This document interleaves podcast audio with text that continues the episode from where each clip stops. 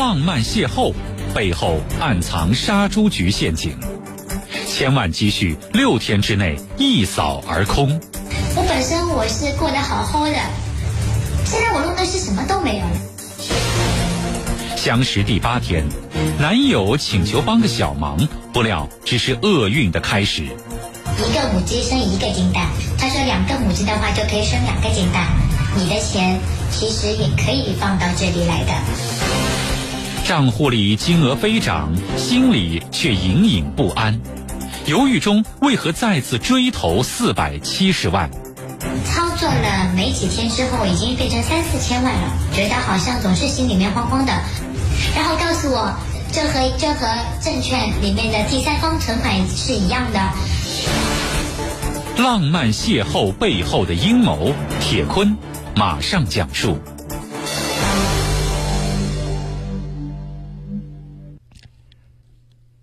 曾经生活无忧无虑的刘女士，现在变得是一无所有。自己看错人了吗？就看错人了呀。可是我这个金钱上面，我本身我是过得好好的，现在我弄的是什么都没有了呀。刘女士她怎么都没有想到，这一段短暂所谓感情的背后，竟然隐藏着种种算计，甚至让她多年打拼积攒下来的一千六百多万元都一扫而空。这一切到底是如何发生的呢？事情还要从去年十一月份的一场网络邂逅说起。我就觉得这个人蛮真诚的，就像交朋友一样，大家总是希望跟真诚的人交朋友吗。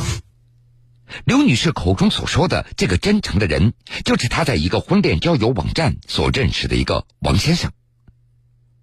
去年十月份底，刘女士第一次收到了王先生给她发来的网络私信。这信里所写的内容让刘女士非常有好感。给你看起来是很有诚意的，跟你说他他叫什么名字，几岁，嗯，学历是什么，祖籍在哪里，就跟你说的很详细的。当时刘女士她觉得，网站上其他人如果发私信，大都是发一些简单的问候或者打声招呼，而这个王先生有所不同，他把自己的详细情况都一一的说明。所以，这就让刘女士感觉对方是一个坦荡诚恳的人，正在和自己真诚的交流。嗯，然后的话是想找一个写的很好的，找一个相濡以沫的人共度余生。嗯，还有他的私，他的微信号是多少多少，让我加他。这个王先生留下了自己的联系方式，两人互加好友以后，刘女士更多的了解到对方的个人情况。这个王先生自称，他出生于一九七八年，祖籍在浙江温州，毕业于香港某名牌大学，如今在香港一家某国际知名科技公司负责软件开发，年薪超过百万元。这不仅工作，甚至个人的婚姻情况，这个王先生都告诉了刘女士。然后再说到他之前有一段失败的婚姻是短暂的，没有孩子。嗯，说到就是跟前妻就是因为是异地分居嘛，然后就导致两个人就关系不好了。王先生告诉刘女士，之前由于他在香港工作，他的妻子在深圳，两人的婚姻仅仅只维持了三年。现如今，他特别想找一个能在同一个城市一起工作生活的女孩。就是现在在香港工作，然后的话，嗯，他们香港那边的上层要把他换到我这个城市来。另外，王先生还告诉刘女士，虽然他现在人在香港，不过很快就有一个人事调动的机会，到上海定居，并且以后自己都会留在上海工作发展。在刘女士的眼中。这个王先生不仅事业有成，而且交友态度坦诚，两人那是越聊越投机。他就是开始就是说说就是觉得我长得蛮好看的啊，怎么样的啊，就是相处了几天嘛。但是这种相处的话，不是平时的几天的意义，因为就是那种从早上聊到晚上的那种。从早上一起床聊到深夜，甚至是凌晨，两人似乎总有聊不完的话题。从兴趣爱好聊到今后的生活，虽然在网络认识只有短短几天的时间，但是两人的感情却在急速升温，不是吗？在刘女士看来，就在几天之前，这个王先生还是一个完完全全的陌生人。然而，在这很短的时间内，王先生就获得了刘女士百分之百的信任和好感。那么，这个王先生究竟用什么样的招数能够让刘女士为他心动呢？在这儿不得不提到一次购买一件奢侈品的事情。中间发生过一件事情，正好是一一家牌子啊要涨价了。那天我看到之后，我就跟他说，他不在香港吗？我说你要么帮我带一下。原来刘女士她在上海经营珠宝生意，经济条件非常好。平日里她就非常关注一些奢侈品牌，遇到喜欢的商品都会到香港或者委托朋友来购买。这不，一想到王先生正巧还在香港工作，于是刘女士就拜托他帮忙。答应的蛮痛快的，但是我不是要让他帮我买，因为你又不是我老公，又不是我谁，对吧？这个在刚开始就是根据贿赂，我会我会嗯付给你的。王先生的工作让人感觉十分忙碌，他几乎每天都要加班到夜晚。于是，趁着一天午休的空闲，他赶到商店为刘女士挑选商品。整个过程，王先生不仅和刘女士细致的沟通，还细致贴心的发去现场图片和视频，方便刘女士能够看到商品的一些具体细节。很多呢，就是我看中的包啊，看中的表啊，他就是嗯，他我就是跟他说我要买这个，然后他帮我拍，然后我就说你算下多少钱，就是你回来的时候带给我，我就转账给你。刘女士想要购买的商品价格总计十八万多港币，王先生不仅毫不犹豫的买了下来，而且还表示要作为礼物送给女朋友。这遇到一位既有经济实力又出手大方、哄自己开心的男士，刘女士也非常的开心。不过，在高兴的同时，刘女士她还注意到了一些奇怪的细节。她说她要去上班了，她交给银行托管了。当时刘女士就非常奇怪，这买来的东西，王先生为什么不放在家里，而非要委托银行进行托管呢？他说这是我第一次托他办事，他不能搞砸了。他因为几天都不回家的，那么这样的话，他东西嘛放在家里面，然后人们在公司里面，他觉得会不放心，万一给偷掉了。按照王先生的说法，正是重视女朋友，所以他必须保证万无一失。如此贵重的物品，只有放在银行，那才是最安全的。听到这一番动人的解释，刘女士也就放心了。随着两人交往的深入，刘女士她越来越觉得自己遇到了真命天子。很关心你的，比如说他一上班，或者他刚起来，他就会问你，他说你起来了吗？有没有吃早餐啊？要记得吃早餐哦，嗯，一定要保证营养哦，种种种种的。这不仅日常上的关心。刘女士在工作生活当中，如果遇到各种问题，无论大小，王先生都会表现出细心聆听的态度，想方设法为女朋友排忧解难。因为他那种关心不是不是普通层面那种关心，没有见过，就是可以关心一个人关心到这个层面的那个男那这样的男生啊。这所谓的男朋友不仅关心自己，这经济条件也不错。刘女士逐渐认定王先生就只能够和自己共度余生的那个人。去年的十二月四号，是两人相识的第八天，王先生拜托刘女士帮一个小忙。这个时候，刘女士她并不知道噩梦即将开始。有一次，嗯，他跟我说让我帮他个小忙，我说好的，然后他就发给我一个网网页网页的那个网址嘛。他叫我点进去。王先生告诉刘女士，这是一个软件的测试。刘女士就按照他的指示打开了这个网页，上面写有“澳门皇冠娱乐城”这几个字。他让我登录他的账号，还有他的用他的名字注册的什么，嗯，他的什么卡啊？他比如说，他跟我说，嗯，写什么点大点小，大小。大小还有单双之分，然后的话，那个金额他会跟我说输入多少金额。打开这个网页以后，王先生一步步通过文字告诉刘女士该如何操作。先是登录账号，再点开一个叫做“重庆实时彩”的页面，然后投入金额六十八万元来下注。没过一会儿，就出现了让刘女士难以置信的一幕。后来我就看到他把那个赔率啊，从一点多少啊，就是换成了两点几。再后来就是看到那个嗯倒计时嘛，倒计时就是要要开采了嘛。开出来之后就是操作两次之后，我帮他操作两次之后，就看到从六十八万到八十万了。这太神奇了！短短几分钟的时间，六十八万元竟然变成了八十万元。最后，王先生还发了一张截图，显示这八十万元已经成功提现了。不过，很快这张图片就被王先生给撤回了。他给出的理由是，这个截图发在网络上非常不安全。言行举止如此的神秘，这到底是怎么回事呢？到后来，他告诉我，其实这是一个澳门的一个赌博网站。他跟他香港的同事呢，发现里面有漏洞。刚才他让我帮他做的，其实是我变相在帮他赚钱。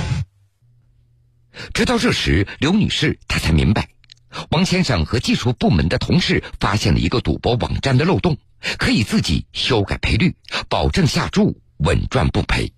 说这种漏洞的话，嗯，随时都会给修复的。一旦修复了之后，那么他们就是暂时。这个钱就是赚不到了，也就是说，这个钱赚的话也只有那么短，比如说短的话就几天，长的话也就一个月了不起了。这只是用手机稍微点一点就可以获得超乎想象的收益，刘女士非常动心，但是同时也有一点犹豫，这钱赚的是不是太容易了？王先生告诉她，其实一开始他自己也不敢。但是看到同事们都已经赚出了一套豪宅都不止，他才放心的上手操作。我帮他操作第三天的时候，他就和我说了，他说一个母鸡生一个金蛋，用他的原话来说，他说两个母鸡的话就可以生两个金蛋。他说你的钱其实也可以放到这里来的。这眼看着王先生账户里的金额从六十八万涨到两百多万。在听到这一番话以后，刘女士也彻底的相信了。她想到自己在股市里的一些资金，打算趁着股市行情不好，先转出来赚点钱。去年十二月六号，在两人相识的第十天，刘女士在男友王先生的指导下注册了个人账号，并且向指定账户汇入了人民币五百九十多万，用来充值。然后告诉我就是这和这和证券里面的第三方存款是一样的，就是只能到你自己的账账，只能到你自己的卡里面、自己账户里面买，人家是拿不掉的。充值以后，经过当天的操作，刘女士她果然看到自己账号里的钱猛涨起来。惊喜之余，刘女士又在之后几天里陆陆续续追加了两三笔的资金，总投资达到了一千一百多万元。操作了没几天之后，已经变成三四千万了。我中间我跟他说的，我说我觉得好像总是心里面慌慌的。虽然自己账户里的金额每天都在飞涨，奇怪的是，在赚钱的同时，刘女士的心里她总是感觉到慌慌的。手机屏幕上显示的数字远远没有实实在在攥在手里来的踏实。为此，刘女士提出想将一部分的钱提现。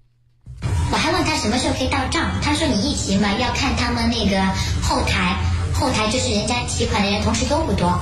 如果说同时不多的话，一般一个小时以内，最多就是一个小时之外了嘛。王先生向刘女士保证能够提现，并且叮嘱她先不要轻举妄动，一定要像正常玩家一样的来操作，因为大额资金在流动，很容易引起网络后台监管的怀疑。他就发了。一段小视频给我，的意思就是说网页要升级，然后我就问他，我说什么情况？是不是那个漏洞给修复了？他说没有，他说但是根据他们以往的经验来说的话，有可能会修复这个漏洞。当时刘女士感觉到这几天那是赚钱的最后机会了，于是，在去年十二月十二号，她又充值了四百七十万元。至此，她的总投资金额已经达到了一千六百多万元。同时，刘女士还做出一个决定，她要到香港看一看这位情感密切却从来没有见过面的男朋友。我说：“我，跟你一直操作到。”就是我去香港以前一天，前一天我肯定要把钱提出来，因为我肯定肯定一百个不放心的。我跟他说过这句话，那么中间他还问过我，他说你还会再加钱吗？此时的刘女士，她已经将所有的资金都孤注一掷的投在这个网站里了，她再也拿不出更多的钱了。可是让她没有想到的是，在这之后的第二天，这个所谓的男朋友。就人间蒸发了。十三号呢，就明显开始就是不一样了。他说他今天要开一天的会议，比较忙。之前就是那种成天都捧着手机那种聊天的，突然间就是变成这样了。到第二到到到十三号晚上，我肯定觉得不对劲呀。男友先是以工作忙推脱，之后彻底没了回应。刘女士点进之前的赌博网站进行查看。发现页面怎么都打不开了。此时的她终于意识到大事不妙，连忙报警。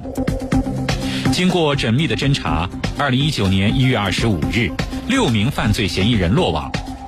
随之浮出水面的，还有隐藏在案件背后的所谓“杀猪局”。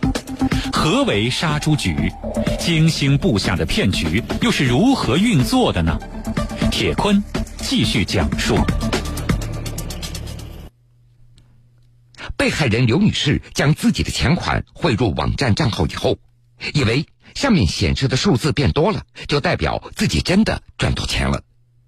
但实际上，这些不法网站根本就是犯罪分子预先设置好的陷阱。上海市虹口区人民检察院第三检察部检察官曹静。上面所有的参数啊，包括赔率以及最后的那个呃几赌博的结果，都是可以进由他们进行操作的。根据犯罪嫌疑人陈某的交代，这个赌博网站就是他们买来服务器、买来空间，然后自己建立的。你把整个过程你再跟我说一遍。买微信啊，然后就是弄网站啊，弄这一个赌博网站。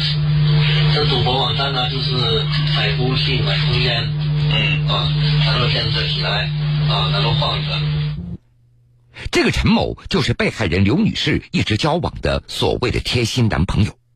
不过，他的身份并不是什么名牌大学毕业，也不在香港科技公司工作的高管，而就是一个初中毕业、没有正当职业的福建籍男子。检察官曹静。啊，注册用的照片，以及包括他在微信聊天的时候发给被害人的照片上面的啊人都是不一样的。其实他们就是盗用了，应该是他人的照片。根据犯罪嫌疑人的交代，所谓的杀猪局那是分步骤而进行的。第一步，专门的技术人员准备好钓鱼网站；第二步。嫌疑人包装自己的身份来吸引所谓的猪仔，也就是被害人来上钩。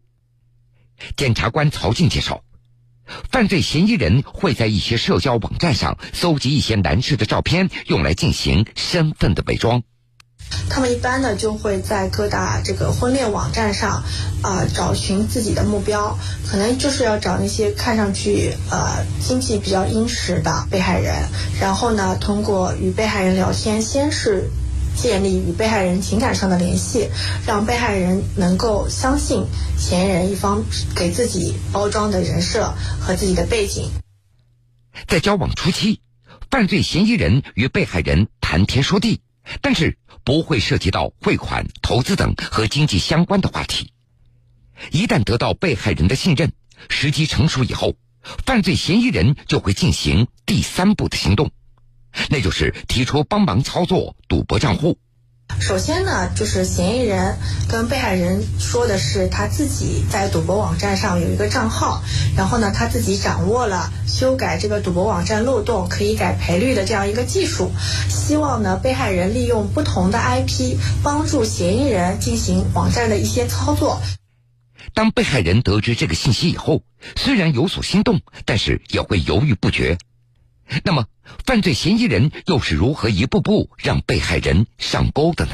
是先让被害人用他的账号，所谓的账号进行了一多次操作之后，啊，才逐渐向被害人提出，如果你有闲散的资金、多余的资金的话，也可以进行相关的操作，给自己赚一些零花钱。这个整个的作用呢，就是说让被害人首先要相信，啊，嫌疑人是有这个技术的，啊。一是相信，确实赌博网站有这个漏洞，可以进行相关的操作；二是相信，你这个操作了之后，这些钱款是可以在现实当中体现的。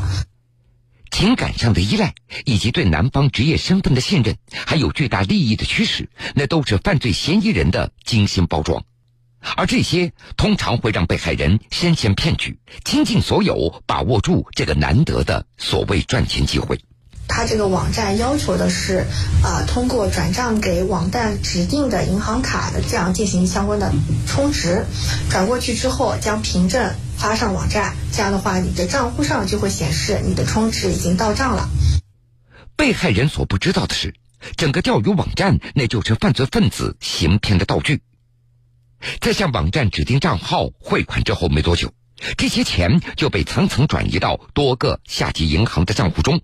然后由地下钱庄雇佣的马仔在各个地方提取现金，就这样，犯罪嫌疑人一边拖住被害人不要提现，一边还在不断怂恿被害人继续追加投资。而等到被害人再也拿不出更多的钱下注了，于是也就彻底断掉联系，就是要榨干每一个人为止。一旦发现这个。被害人没有什么价值了啊，那就迅速的转移战场，再开发新的被害人。其实，在案发以后，在回想本案中的一些细节，被害人刘女士其实她也能够发现其中的一些端倪，比如犯罪嫌疑人帮忙代购商品，不仅没有提供收据小票，还反常的放在银行进行托管。可能嫌疑人也是怕被害人后续再要求他发一些照片或者视频发给他，那么嫌疑人事实上是没有进行相关的采购的，这些都是啊一些欺骗的道具。除此之外，犯罪嫌疑人与被害人聊了这么久，但是却从头到尾隐藏真身，不曾露面。事后翻看聊天记录也可以看出，对方发文字的习惯特点，偶尔也会前后不一。有时言语简短，有时喜欢发表情包，有时又突然切换成繁体字。这种种迹象表明，被害人面对的并不是一个人，而是一个团伙。目前案件正在进一步审查中。